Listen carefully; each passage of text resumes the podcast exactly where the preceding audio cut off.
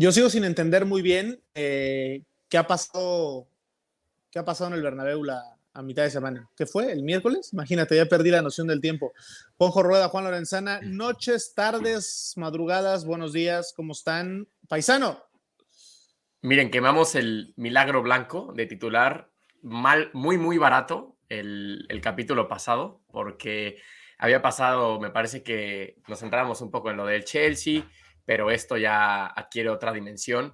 Eh, yo no sé si entenderlo cuando se trate de Real Madrid y de la Champions eh, de manera más sencilla, pero eso sí, no tengo ninguna duda que explicarlo, explicar lo que pasó en el Bernabéu es muy complejo. No sé si ustedes que estuvieron ahí en los próximos minutos nos pueden dar mejores insights. No, dices, dices de repente que es la que más disfrutas, esta, ¿no? De repente te acuerdas de que Benzema le marca un hat-trick al PSG, de que el Real Madrid va perdiendo 0-3 con el Chelsea. De repente dices, no, es la más difícil. De repente te acuerdas de que el Real Madrid le gana 3-1 al PSG, etcétera, etcétera, etcétera. No, no, no, no sabes elegir. No puedes elegir una u otra, pero si es verdad que está, estás en el minuto 89. 89 minutos, 0-1 y con la sensación de que te pueden meter dos o tres más, ¿no? Y de repente, pues, em, esa mística que tiene el Santiago Bernabéu en estas altas cotas de la Copa Europa sale a relucir con el empate. Eh, todo el público se viene abajo y con el empate absolutamente toda la gente que estábamos en el Bernabéu sabíamos que el Real Madrid había ganado el partido. En el momento empata Rodrigo en el marcador, ¿no? Ahí se sabe que el Real Madrid va a ganar, ¿no? Y el Real Madrid acaba ganando el partido y de la manera que lo gana. Yo estaba, eh, me acuerdo, pendiente del cronómetro porque tenía que bajar para las entrevistas post partido y para salir, más bien para entrar a las entrevistas post partidos, una zona denominada flash, tienes que bajar de la posición de comentarista, salir a la calle, asomarte a ella y volver a entrar, porque con las obras del Bernabéu la ruta está un poco rara, ¿no? Entonces yo, yo recuerdo salir cinco minutos antes del 90, cuando bajo, porque es un trecho largo, me doy cuenta de que ya van en el 88, que el Madrid mordía, y que toda la gente, al menos un parte de ella, que venía conmigo, no es que fuera al baño, es que se iba del estadio. O sea, yo, yo salí junto con siete, ocho personas del Bernabéu. Eh, y, claro, uno va pensando ya en, el siguiente capítulo, ¿no? A, a poner en marcha las preguntas, eh, qué ángulo, vendrán enojados, ha sido difícil, tal, y de repente cae el primero de Rodrigo. Y es que cuando cae el primero Rodrigo, estaba con los compañeros ahí abajo y, claro, había quien decía, es que yo no quiero que haya prórroga porque yo tengo planes con mis hijos. Entonces, tengo que llegar a casa pronto, cada uno con sus problemas, ¿no? Eh, y, con sus prioridades. Cuando agregan seis, como dice Juan, em, yo sentía que era muy probable y por el ritmo del partido que el, que el Madrid pudiera hacer la hombrada, pero no me imaginé que tan inmediato tras haber caído el primer gol.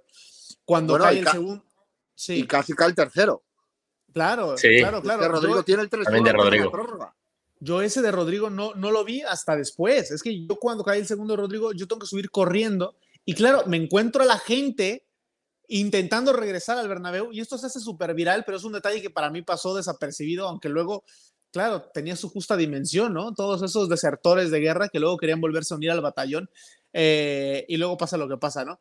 Em, le, decía, le decía a Juan, Juanjo, que, en ese momento cabía mucho la palabra increíble, ¿no? Es que es increíble, es que es increíble. Pero tras haberlo vivido dos veces con antelación en tan poco tiempo, claro que lo que pasó, lo que pasó el miércoles podía ocurrir. O sea, eh, nunca nos tomamos en serio la posibilidad de que, de que eso ya está ahí. ¿eh? Eh, probablemente no sea algo que se repita cada semana, pero es que a partir de ahora, ah, sin perder la capacidad de asombro, eso es algo ya casi habitual, ¿o no?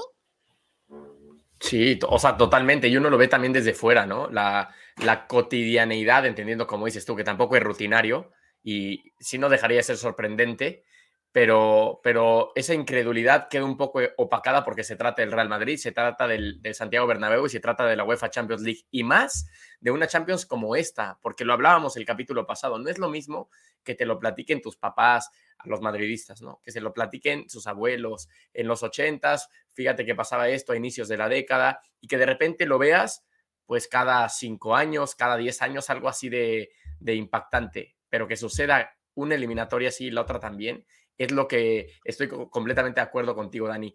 El adjetivo increíble cabría si se tratara de otro equipo y de otro estadio, seguramente, pero cuando es el Real Madrid y la Champions combinadas, eh, ya puede ser un episodio más a este libro de, grandes hazañas.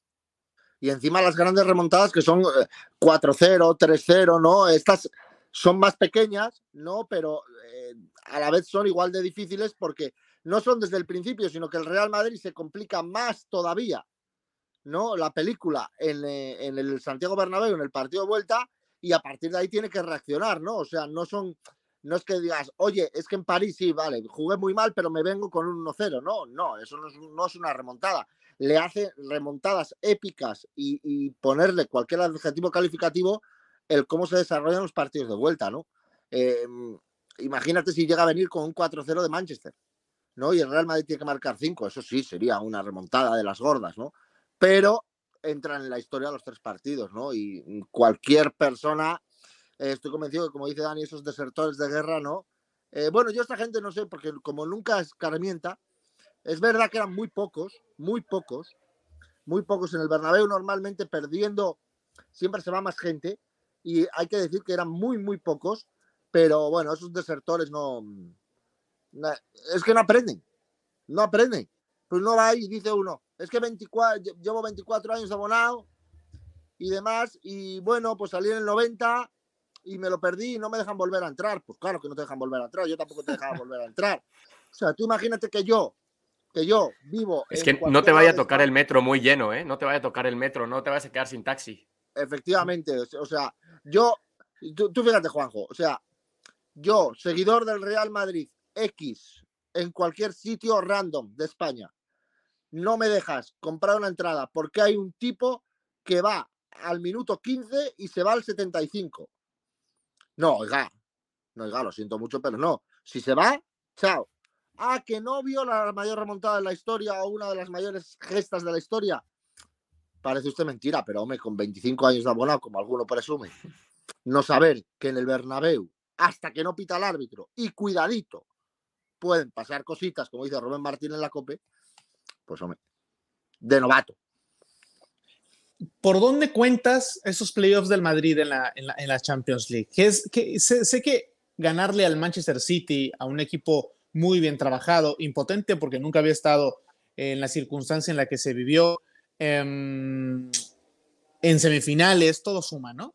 Pero para, ustedes, ¿qué es más eh, heroico? Por ponerle un, adjetivo, lo que sucedió este miércoles eh, contra el City, o nos quedamos con lo que sucedió con el Paris Saint Germain, o quizás con lo que sucedió perdiendo, ganando, pero perdiendo en la vuelta en, contra, el, Chelsea. O, sea, ¿cuál, de los tres? O, fue increciendo esta sensación de, de, o esta mística madridista, Juan? Es que cada uno es más difícil que el anterior. O sea, porque contra el PSG estás en el minuto 60, pierdes 0-1, habías perdido 1-0 y tienes que marcar 3. Vale, los marcas, perfecto.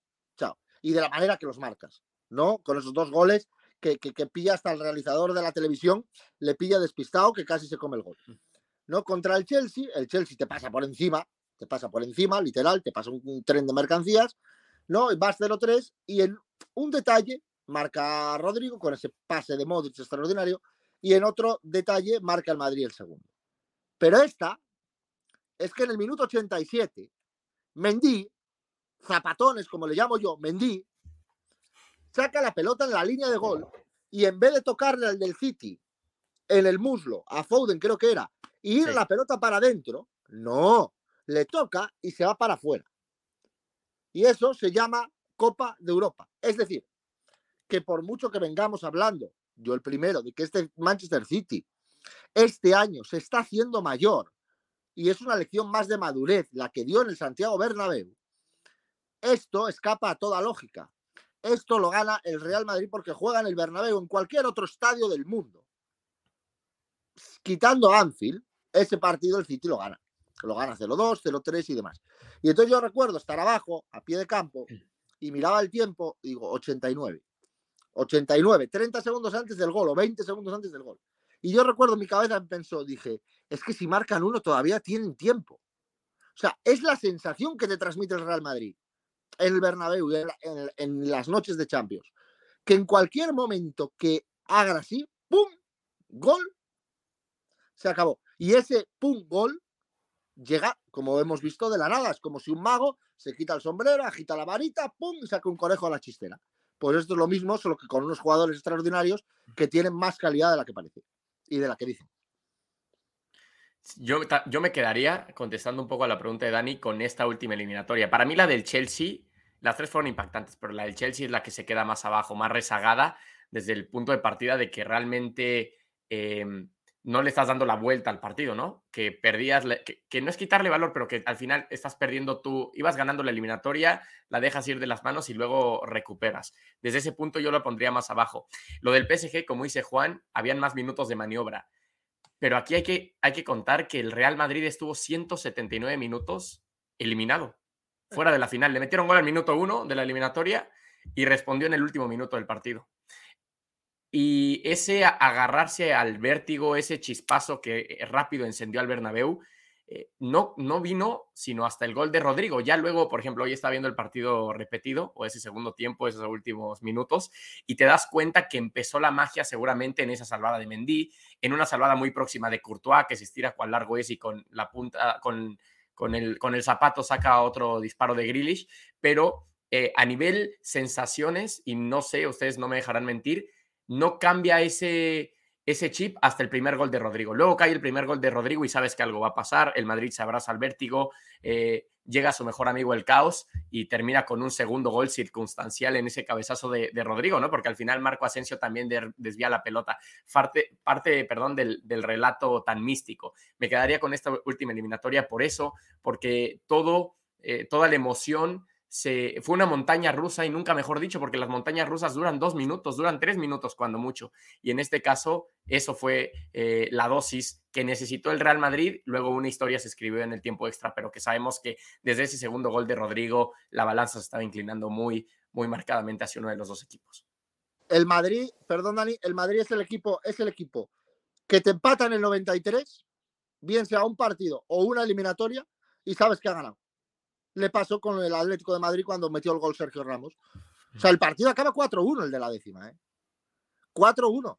Y, pero tú sabes que en el minuto 93, en el momento Ramos la metió, se acabó. Y eso es el Real Madrid.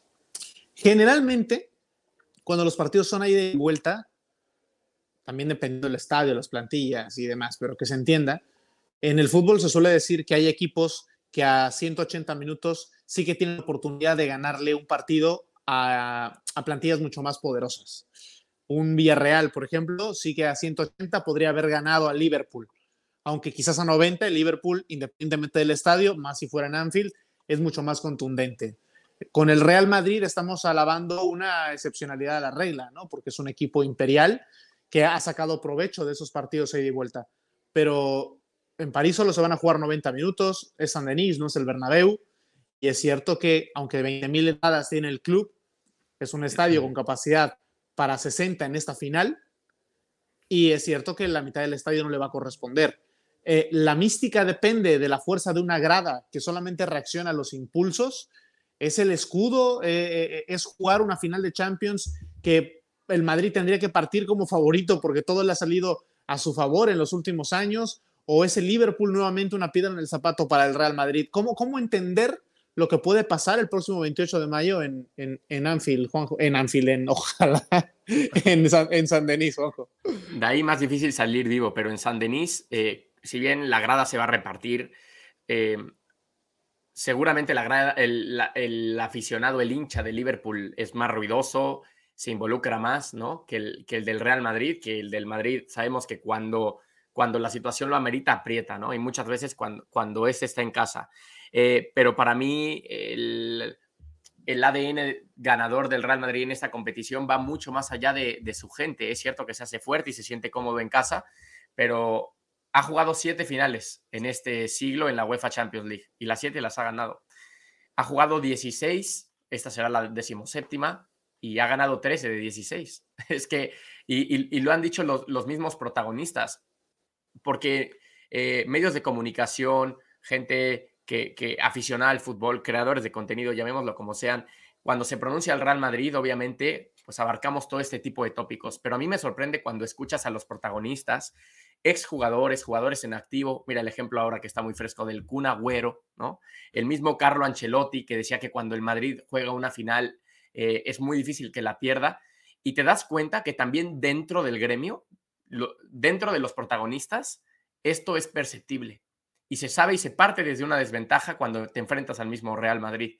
Por eso, cuando alguien que ha estado en esa situación habla al respecto, creo yo que hay que, que, de cierta manera, dimensionar que tenemos razón de repetirlo tanto, de que el Real Madrid tiene que ser favorito. ¿Cómo no va a serlo en una final de, un torneo como este, cuando la historia mismo dictamina que en el Bernabéu, incluso lejos de, casa, eh, final que juega, final que gana. Luego está la, otra parte que yo me alineo al pensamiento que tenía en la previa contra el City. Para mí, el Liverpool es un mejor equipo que el Real Madrid y seguramente ya lo estaremos hablando en, las semanas previas a, la final. Pero luego la lógica se ha quedado ahí, mira, deshecha, aquí tengo cerca el bote de basura de mi casa, por ahí la, la hice bolitas y la tiré cuando juega el Real Madrid en este torneo, porque es así. Yo creo que se enfrenta a su hermano gemelo. Creo que el Real Madrid tiene a su hermano gemelo enfrente en lo que se llama la Copa Europa o la UEFA Champions League. Creo que no hay dos equipos, no hay un equipo igual que Real Madrid y que Liverpool en entender esta competición, el espíritu de la competición. ¿Cuál es el espíritu de la competición? Que hasta el minuto 180 por el sistema, ¿no? Que está montado a doble partido, quitando la fase de grupos, ¿no? Hasta llegar a la final, a eso son casi imbatibles. O sea, son, obviamente depende de la calidad que tengas ese año, de cómo estés físicamente, de todas esas cosas que ya sabemos que dependen. Si pones a la plantilla del Real Oviedo, pues no te va a dar el mismo rendimiento por mucho escudo del Real Madrid, pero se me entiende lo que quiero decir. Entonces se enfrentan las dos los dos mejores clubes de la Copa Europa. Con permiso del Milan, que tiene siete. Pero si tú te enfrentas en una final al Liverpool, peligro. Si el Real Madrid puede ir ganando 3-0 en el 60, y cuidado. Como te mete uno el Liverpool, el Madrid cagado. Y el Liverpool puede ir ganando 0-3 en el 60, que como le meta uno el Madrid, cagado. Y déjame recordar una cosa. Yo estuve en Kiev en la anterior final entre los dos equipos, Real Madrid y Liverpool. Y también, obviamente, también había un reparto de entradas no, era mayoría Liverpool. Era mayoría Liverpool, pero aplastante. Pero aplastante, eran tres cuartos frente a un cuarto. O sea, porque mueve más gente, pero mueve más gente cualquier equipo inglés. Cualquier equipo inglés. O sea, viajan muchísimo más y demás. Es cierto que esto es París, está mucho más cerca de Kiev, mucho más fácil llegar desde Madrid, pero aún así siempre va a ser mayoría inglesa y sobre todo del Liverpool. Si fuera del City igual me lo pienso, pero del Liverpool, oh, San Denis es red, absoluto habrá un huequito ahí blanco, un huequito grande, ¿no? Con 20.000 personas, pero el resto son del Liverpool, sin duda.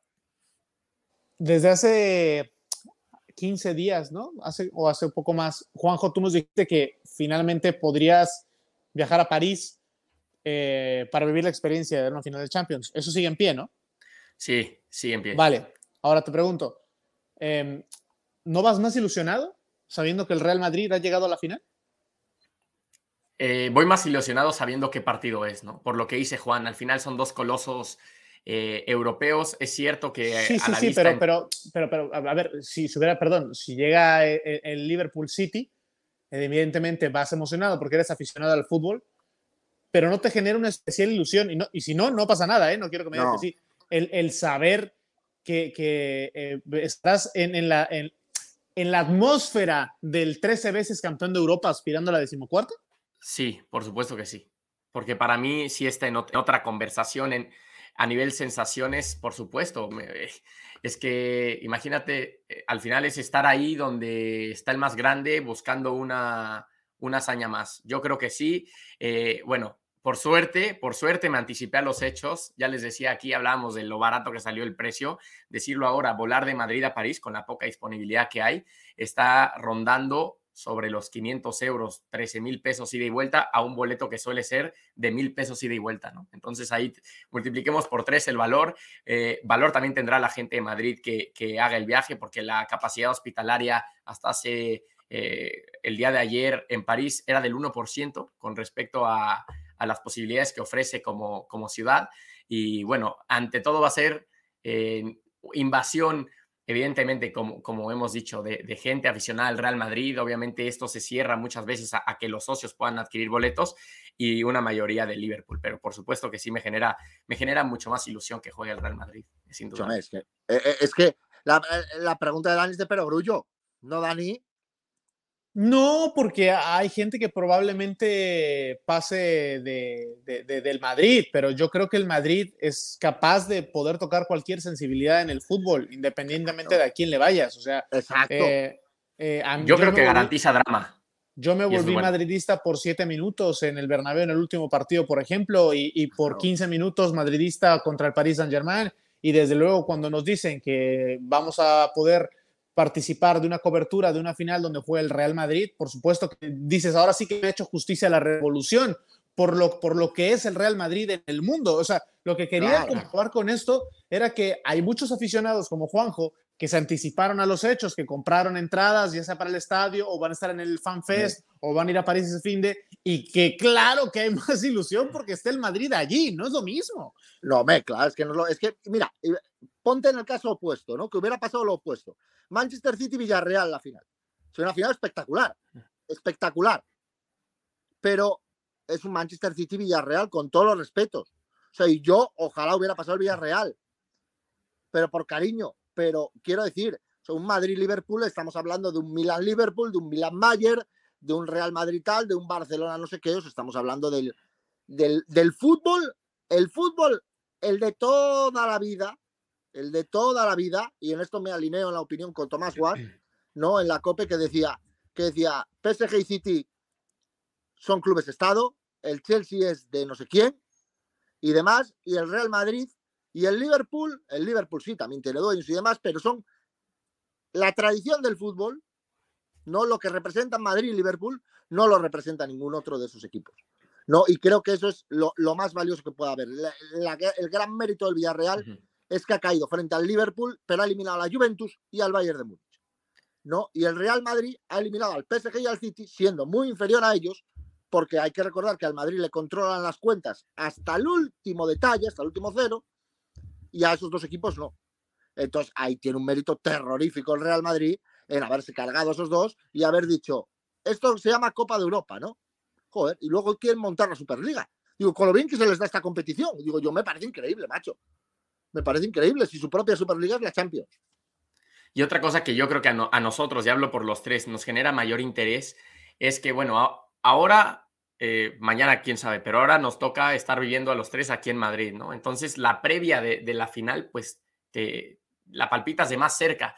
Eh, yo entiendo que un partido de UEFA Champions League y un partido de final tiene espectáculo asegurado, calidad futbolística asegurada. Si hubiera llegado el sitio, obviamente no hubiera desentonado desde ese ángulo pero, el hecho de poder tener la posibilidad de palpitarlo desde cerca, por un lado, es importante y por el otro, yo por lo menos, no sé si hablo por ti, Dani, como, como mexicano en el sentido de, de el mercado mexicano, mexicoamericano, pues también genera más interés que esté el Real Madrid. ¿no? Ya tenía cuatro años sin estar. Entonces, eh, eh, la final de la Champions, que por increíble que parezca, igual y en algún momento es un evento aislado, si no está alguno de los grandes a nivel mundial, eh, ahí en el calendario a final de mayo y obviamente se va a jugar y la gente se pone frente a la televisión, ¿no? Preparamos las palomitas y lo vemos. Pero ahora la final de la Champions se empieza a jugar desde ya, porque está el Real Madrid, porque la previa eh, se puede calentar muchísimo, la gente está muy enganchada con el equipo por cómo está llegando el mismo Real Madrid, el Liverpool está con la posibilidad de ganar cuatro títulos a final de año, o sea, yo creo que es insuperable. Luego el siguiente año podremos decir que es insuperable la nueva final de la Champions, quizás el calor del momento, pero creo que todo está hecho para que la final de la Champions dure 20 días y no dure solamente dos horas. Totalmente. ya empezó a jugarte, ya, empezó a jugarse. Sí, yo creo. Total, Juan, sí. Sí, no, no, no, que sí, no, no, totalmente de acuerdo con Juanjo. Ya empezó, ya empezó Dani, como bien dices, ¿no? Ya empezó a jugarse. Eh, y mira, además, déjame destacar una cosa. ¿Qué día vas, Juanjo, a París? El miércoles. Miércoles, la final es el sábado, ¿verdad? El sábado. Sí. Vas a notar, en París lo bueno es que vas a notar que ya hay goteo de aficionados desde el miércoles. Yo recuerdo que en Kiev estuve seis días antes, desde seis días antes, en, la final, y recuerdo que, claro, no llegaba la gente, no, no había ningún aficionado. No había ningún aficionado, no llegaba la gente hasta el penúltimo día, último día, ¿no? Porque está muchísimo más lejos, fíjate dónde está Kiev y ahora, bueno, con todo lo que está pasando, ¿no? Y demás pero eh, en París vas a notar el goteo incesante de aficionados y vas a sentir que estás que dices, hostia, llevo viviendo la final, como bien dices, en Madrid y de repente me voy a París y espérate, porque aquí hay más final de Champions todavía. Claro, empiezas a ver la gente, empiezas a ver las actividades que hay por los fanfests, por todas estas zonas, eh, la ciudad se va a engalanar, o sea, eh, va, mira, por una vez, por una vez, bueno, París respira fútbol cuando va a la final de la Champions League o cuando Francia gana el campeonato del mundo, ¿no? Así es. Rutas alternativas desde Madrid a París, agarren un tren a Barcelona y luego el tren de Barcelona a París. Vayan en coche. O, si están en Barcelona, o es un poco más lejos, una travesía, ¿no? Serán unas 15, 18 horas hasta el casi norte, pero bueno, tranquilo, las carreteras están bien, ¿no? No, no, no son peligrosas. vamos, Madrid-París yo me lo haría en coche, yo no me, yo no me lo pensaría dos veces.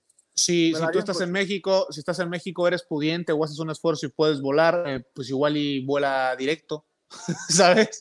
Este, y, o, sea, o si no a Barcelona, de ahí un low cost a París, que puede ser que haya más frecuencia de vuelos desde Barcelona que desde Madrid. Y si no, desde México pueden ir vía Frankfurt y en Frankfurt bajar en tren. También es una posibilidad. En este caso, subir, ¿no? No, en tren. ¿Tan, ¿Tan arriba está Frankfurt? Frankfurt está, claro, Alemania. Por eso, pero París no es que esté en el. No, pero es que yo me refiero, yo, yo subir, yo subir. Ah, por, por, ser Centro Europa, ¿no? Y, no, bajas no, así. No, quiero decir, yo veo en el, eh, en el mapa, yo veo León y Antimio de abajo, ¿no? Pues Antimio de abajo está debajo del, en el mapa de León, pues yo bajo Antimio de abajo y subo a Oviedo. Ya, ya. ¿Subes para arriba o bajas, o bajas para abajo, Juan? Efectivamente. Pero yo quiero mencionar un nombre propio que tengo entendido que lo tienen muy buena estima en el Real Madrid, independientemente de que Carleto sea la cabeza visible del proyecto, David Ancelotti tiene que llevarse todas las palmas en esta temporada en el Real Madrid. Nosotros aquí hemos hablado de los entrenadores que envejecen y que desde luego con el tiempo eh, a nivel táctico muestran ciertas deficiencias o les cuesta un poco más competir en la élite. Eh, Carleto desde hace tiempo se ha rodeado de gente que hoy está más capacitado que él, aunque no más experimentado, y ese equilibrio hace que el cuerpo técnico del Real Madrid sea uno de los más completos. ¿Cuánto le ha costado al cuerpo técnico de Mourinho volver, por ejemplo, a, los primeros planos? Hoy, gracias a una conferencia en una final, se vuelve a hablar de ese Mou que quiere volver a los primeros planos, ganando una competición europea, porque creo que desde la Europa League no levanta nada. Pero lo que ha hecho David Ancelotti con el Real Madrid, o sea, para mí es muy plausible, hay que reconocerlo. Y, yo creo que este hombre, David Ancelotti, puede tener una larga, larga trayectoria eh, en los banquillos. El problema es que todavía está cursando una licencia eh, que no le permite, eh, todavía no tiene la licencia que le permite dirigir como, como primer entrenador. Entonces, por eso que incluso tampoco da las ruedas de prensa en, en Champions. Y que luego, y que luego no deja de estar como segundo. ¿No? O sea, quiero decir, luego te, pasar de segundo a primero, yo recuerdo cuando el Real Madrid estaba Queiroz, cuando era Queiroz del Manchester United, se decía que era el ideario de Ferguson, Queiroz. Que bueno, hablaremos otro día, ¿no? De aquel Madrid Queiroz que era muy bueno hasta marzo y luego se cayó en picado porque utilizaba 12 más 1 jugadores, literal. O sea, 12 más Solari, ¿no? Y demás. Pero eh, luego habría que verlo como primer técnico, ¿no? Pero sí es verdad que lo que dice Dani es cierto, ¿no? Se rodea Carleto de, su hijo y de, y de, mucha más gente muy capacitada, ¿no? Y logran un equilibrio de fuerzas perfecto, ¿no? El Pintus este tiene a los jugadores como motos. Tiene a los jugadores como motos. Y luego, y luego, el otro día, por favor, por favor, esto que no pase, que no pase en balde. Por favor, y Juanjo me va a dar la razón porque le voy a dar el pie con esto. Digo, Benzema, Vinicius, Cross, Modric, mm. Casemiro, Militao, Alaba, Marcelo en el banquillo. Claro, yo si me paro a recitar los que estaban en el campo durante la prórroga, no me salen tan, tan de seguido. O sea, digo, ¿quién, es, ¿quién jugaba? Si hay tres que no juegan, que son Hazard, Bale, que ni está ni se le espera, y Isco que tampoco. Digo, Oye, Juan. Es un milagro. Este Real Madrid es un milagro. Y tiene y en el, marca y, y en el equipo de 11 jugadores, ¿no? De 12, de la plantilla de 14 futbolistas. Llevamos todo el año, ¿no? Que Ancelotti no rota. Bueno, a la hora buena te estás jugando el tiempo extra. Entiendo que habían unos que no podían ya ni con su alma, pero salieron los juveniles, no. Ya hablando más en serio, Camavinga, creo yo que ha dado ya un par de partidos que dicen, mm", te, dices, ¿sabes qué? Este tipo puede tener pasta para ser jugador del Real Madrid, ¿no? Aunque todavía no, la, no ha tenido el tiempo para demostrarlo, pero eh, te, lo transmite. Federico Valverde también físicamente es, es un jugador espectacular. Yo también me uno al mérito del, del cuerpo técnico del Real Madrid. Lo de Pintus no es poca cosa, el famoso Pintus, el método Pintus que diría el mismo Luca Modric, eh, porque temporadas atrás, la anterior, las últimas dos se dan muchísimas lesiones en el Real Madrid. Ahora han habido menos y de menor duración. Y lo de David Ancelotti, para mí uno de los momentos que más me emocionó, y lo digo de verdad ahora que repetí el partido, fue el abrazo entre David y, y Carleto. Recién terminó el partido, ambos muy emocionados, eh, sin poder contener las lágrimas y Ancelotti en más de una ocasión le ha dado el, justo mérito a su segundo, no a su hijo, porque eh, como él mismo lo dice, se ha ido demostrando que no está ahí por ser el hijo de Carlos, está ahí por, por, porque sabe el tipo lo que, lo, que lo que hace, cómo trabaja y ahora tiene al mejor para rayos, para cuando viene la tormenta, como es Carleto Ancelotti, y al, al eh, pues también no sé, mejor aliado a la hora de, cuando están los buenos tiempos. Ahora tú ves una conferencia de Carlo Ancelotti con la prensa y como la relación está en dulce entre el Real Madrid y su gente, es un espectáculo, un espectáculo, un tipo que pocas veces incluso se pone nervioso. Eh, así es que yo me, sumaría a eso. Está desatado, Ancelotti está desatado. Está disfrutando como nunca. Como, nunca, como le, dijo a Florentino, le dijo gracias por traerme aquí, ¿no? Me han devuelto la vida. Me han devuelto la eh, vida yo creo que el estado anímico del Real Madrid a nivel, a nivel compañerismo es extraordinario, no a raíz de ganar la liga, y yo creo que eso corona la buena relación que hay dentro del vestuario. Eh, lo, que, lo que se escucha en las radios, lo que, lo que nos cuentan, eh, Alaba, ¿no? La otra vez me comentaba Juan, eh, está compenetradísimo con el equipo, se siente uno más, eh, se está poniendo las pilas con el español. Em, Camavinga ya habla español, apenas lleva cuatro meses aquí y ya dio una entrevista en español. Em, es decir, es gente que está involucradísima con el proyecto, con las amistades, con la gente y, eso se transmite al menos de cara al grupo, ¿no? Otra cosa es que también la gente lo empieza a percibir y se estimule de cara a una final, pero, pero está bien, este Real Madrid me parece que es, uno de los Real Madriles más limpios que ha habido en los últimos años, ¿no? Mira, más allá de lo futbolístico, que pues, luego tienes que tener talento para, para jugar en el Real Madrid, ¿no? Pero el Bernabéu, el Bernabéu, la afición del Real Madrid, premia mucho la naturalidad barra espontaneidad. ¿Qué quiero decir con esto? Alaba, Alaba, que acaba de llegar, el día del PSG, agarra una silla de Prosegur ¿eh? y la levanta al cielo del Bernabéu. Le sale natural. Es así. Entonces, claro, la compenetración en el vestuario efectivamente es magnífica, sobre todo con los brasileños, con los brasileños ha hecho muy buena piña, ¿no? Fíjate qué jugadores, Vinicius, Alaba, yo los veo a los dos y me quiero ir con ellos a tomar algo, te quiero decir, o, a jugar al golf. Un batido de proteínas, de esos que tanto te gustan y para, para jugar al golf hay que ir con Bale, que parece el único exiliado dentro del, de la hermandad, ¿no? Dentro de la fraternidad madridista. Bueno, eh, él mismo, él mismo se, ha, se ha cortado la cabeza y se ha, y se ha degollado. Así que, pero a lo que iba yo con, con Alaba, eh, ya me habéis despistado, ¿dónde iba yo? Ah, con Alaba y con Camavinga. Camavinga, que tiene el nivel futbolístico, estoy convencido, para triunfar en el Real Madrid, lo venimos hablando desde que le pudimos ver 10 minutitos en, el Meazza contra el Inter, primera jornada, la fase de grupos, fíjate de dónde estamos hablando, ¿no? Y, fue clave con Rodrigo precisamente para que el Real Madrid ganara aquel partido. Eh, Camavinga, después del partido, hay una imagen que tienen los compañeros del chiringuito magnífica, magnífica, que es que salen con el coche los jugadores habitualmente con coches con colores tintados, con cristales tintados, para que no se tal. Bueno, pues Camavinga sale como Dino en los Picapiedra, como el dinosaurio de los Picapiedra, se pone arriba en el techo, ¿sabes? Y empieza a, jalear con los brazos y a bailar, ¿no?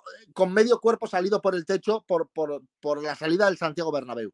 Creo que eso, esa espontaneidad y esa naturalidad que transmiten tanto a Lava, un veterano de mil batallas que viene del Bayern Múnich con toda la experiencia del mundo, como un Camavinga que viene nuevo, creo que eso el Bernabéu lo agradece muchísimo.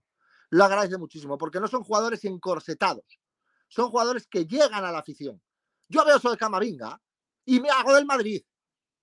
Y me hago del Madrid porque digo, yo quiero un jugador así en mi equipo. Veo a Lavasco agarrar una silla y digo, pero ¿en qué momento se le ocurre a alguien que está jugando en Madrid, Paris Saint Germain, agarrar una silla y elevarle al cielo? Bueno, pues eso propicia que el señor Chanona y servidor nos hagamos el otro día una foto en el Bernabéu sentados en una silla. Gran foto. Ya está. Ya está, pues eso es lo que transmiten. Y eso, en la afición del Real Madrid, eso lo, lo lleva siempre al, al 100%. Van a estar con ellos a muerte, siempre. Y con Camavinga, fíjate que no le queda el año. ¡Oh! Por torear. Ilusionados con el 28 de mayo, quieren que llegue ya la fecha, ya que se acabe esto, que nunca se acabe. Eh, últimas conclusiones. Yo, yo que se acabe la temporada de una puta vez ya. Eh, Aquí también, como en el Bernabéu, premiamos la espontaneidad y la sinceridad. ¿eh? Pues ya está, pues ya está. ¿Para qué le voy a responder otra cosa? Pero, pero es verdad que la final me apetece mucho, mucho, mucho, mucho, mucho, mucho, mucho, mucho. Me apetece muchísimo porque recuerdo que el año pasado hablábamos del Chelsea Manchester City que no me apetecía al principio y luego poquito a poco me iba apeteciendo. Esta me va apeteciendo ya. Y digo, hostia, Real Madrid, Liverpool, ya he vivido una de esas, quiero otra. ¿No? Y, y quiero, mm, pues ya que, que gane quien gane y que pase lo que tenga que pasar, ¿no? Pero, pero vamos a disfrutarla en París porque lo vamos a disfrutar muchísimo, muchísimo, muchísimo. En la, final, el broche perfecto sería un 4-4, ¿no? Algo así. Quinto penal o algo así. Y penal Mira. que se la juega en Courtois y Allison, ¿no? Yo, eh, el camino ha sido buenísimo. Ya falta un partido, seguramente será espectacular. Tampoco buscaría extenderlo más, pero sí esta Champions, en lo personal, vas, vas no sé, yo creo que me la voy a guardar con, con mucho cariño, porque me hizo eh, algunos partidos, sobre todo en este camino del Real Madrid, volver a sentir esos como flashbacks de cuando estás en tu pick como aficionado al fútbol, a cualquier equipo, no solamente al Real Madrid en este caso, si, si fuera el caso, y, y me ha vuelto a emocionar genuinamente. He vuelto a emocionarme viendo un partido en un bar o en un restaurante y abrazar a un extraño. Y, y eso no me pasaba hace mucho tiempo. Entonces, es el fútbol. yo, yo creo que eso es, es importante. Y luego, aparte, coincide con, con la vuelta en la totalidad en los estadios, como que el COVID, ¿no? Ya hemos pasado página, eh, en realidad, y, y esto vuelve a ser el, el fútbol. Y en lo personal también creo yo que ya tenía varios años de que partidos tan genuinamente no me, no me emocionaran, independientemente de que los disfrute siempre, ¿no? Por la calidad que hay. La verdad, la verdad que venimos de una racha entre la pedazo de Eurocopa que nos vimos y la pedazo Champions que estamos viendo, joder. Verdad, no me lo esperaba yo esta racha a principios de la década de 2020. Chanona, no me lo esperaba yo. Yo tampoco, creo que las expectativas fueron eh, justas en la Eurocopa y se superaron. Yo llegué sin, sin, sin expectativas a la fase de grupos de la Champions, pero es cierto que a mí eh, la coincidencia del Sheriff con el Real Madrid me hizo pensar que podría ser una temporada ilusionante por lo random que estaba haciendo en ese momento. Perdón, Pero- es que el Sheriff gana Le en el gana. Bernabéu. Sí, sí, yo, yo lo, que no, lo que nunca pensé, nunca lo pensé, es que el Madrid llegara tan lejos, ¿no? Lo pensaba sobre todo la temporada anterior, cuando hicimos esta quiniela. He, he- he vuelto a fallar la quiniela. Eh, yo insistía en que el, el- City iba, iba a llegar a la final. A bote pronto, desde la conference, Roma, Feyenoord, campeón. El Feyenoord. Yo me quedo con la Roma. Roma, ¿Vieron que Feyenoord. lloró Mourinho de la emoción? sí. Sí, sí, sí, se está revitalizando y aparte mandó un saludo ahí al Madrid y a Carleto. Y de lo, de lo del Sheriff, ojo, el único equipo que va a ganar en el Bernabéu esta Champions, ¿eh? Porque más mérito tiene todavía lo del Sheriff, porque Mourinho sigue queriendo al Real Madrid y el Real Madrid, hablo del club, sigue queriendo a don José Mourinho. Por mucho que a muchos, muchos no les guste y se hayan empeñado en vender otra cosa. No, y probablemente lo siga queriendo toda su vida, pero yo ya veo dificilísimo que, que- que vuelvan a, a no dicho eso. caminos. Yo no he No, dicho no, no, no, pero quizás lo insinúas. No, no, no, no, no, no, no, no, no, no, no estaba insinuando. Ojalá el Real Madrid tuviera a Mourinho 15 años, pero vamos, eso no me cansaré de repetirlo. Yo creo que lo gana la Roma, la, la final de la conferencia. Eh, vamos, rápido. El Eintracht eh, Rangers. Rangers, Eh, Eintracht, para ir a la contraria con Juan en todos. Yo, yo, yo también creo que el, que el Eintracht. Eh, resuélvanme una duda. No te si van a quedar puedes. hasta en Almería. Es lo que te iba a No hay decir. capacidad.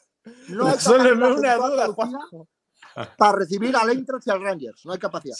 No, no Van a ver el ser. partido en vivo en el Villamarín, yo creo. Les van a poner una pantalla gigante para que Es lo el puedan ver también en el Ah. estadio vecino. Ah, pues, Pero no, pues- no van a caber en el Pizjuán, se van a tener que ir al, al Benito Villamarín a ver. y a la otros Cartuja. Sí. yo me atrevo a decir que si tú pones dos pantallas gigantes entre el Villamarín y la Cartuja, aparte de que los llenas, te faltan asientos. Los llevas a Plaza España, güey. Sí, o, o a Cádiz, al Carranza. Porque hacer esto, nada, una locura eso va a ser. El Rangers, yo voy con el Rangers porque me gusta mucho el Rangers. Vamos con el Rangers. Y nos despedimos. Manchester, Manchester, sí. Eh, vive Madrid, vive obsesionado. Es una cosa de- increíble, increíble. Vive obsesionado. Yo creo que la gana el Madrid. Yo también. Yo es que tengo una sensación muy mala. Yo creo que la gana el Madrid, pero tengo la sensación que la gana el Liverpool. Como esto no vale, remontada, remontada. Como esto no Empieza ganando el Liverpool 2-0, gana el Madrid 3-2. es que puede ser al revés también. Yo voy a campeón del Madrid, ya está. Eso, ch- chinga. Muy bien, madridistas. Eh, ojalá no haya ningún culé llegando al minuto 41 de este podcast. Que estén muy bien, y si lo hay, que disfrute del fútbol, que el Manchester City no es su equipo. Habiendo Bon Voyage, nos vemos en París. Aurreboy le dijo Voltaire. Adiós. Ahí nos bimbos, dije yo. Partido partido.